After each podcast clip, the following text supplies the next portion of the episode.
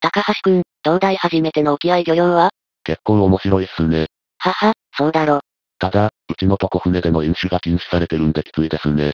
俺結構飲むんすよ。ごめん高橋くん酒の話はやめてもらえるかな。え、なんでですか？そうだ、この漁業が終わったらみんなで飲みに行きましょうよ。多分俺が一番酒強いっすよ。やめろつってんだろうが。ああ、考えないようにしてたのに。どうしたんですか？先輩大丈夫ですか？酒、酒、酒。だ、大丈夫ですか？体が震えてますよ。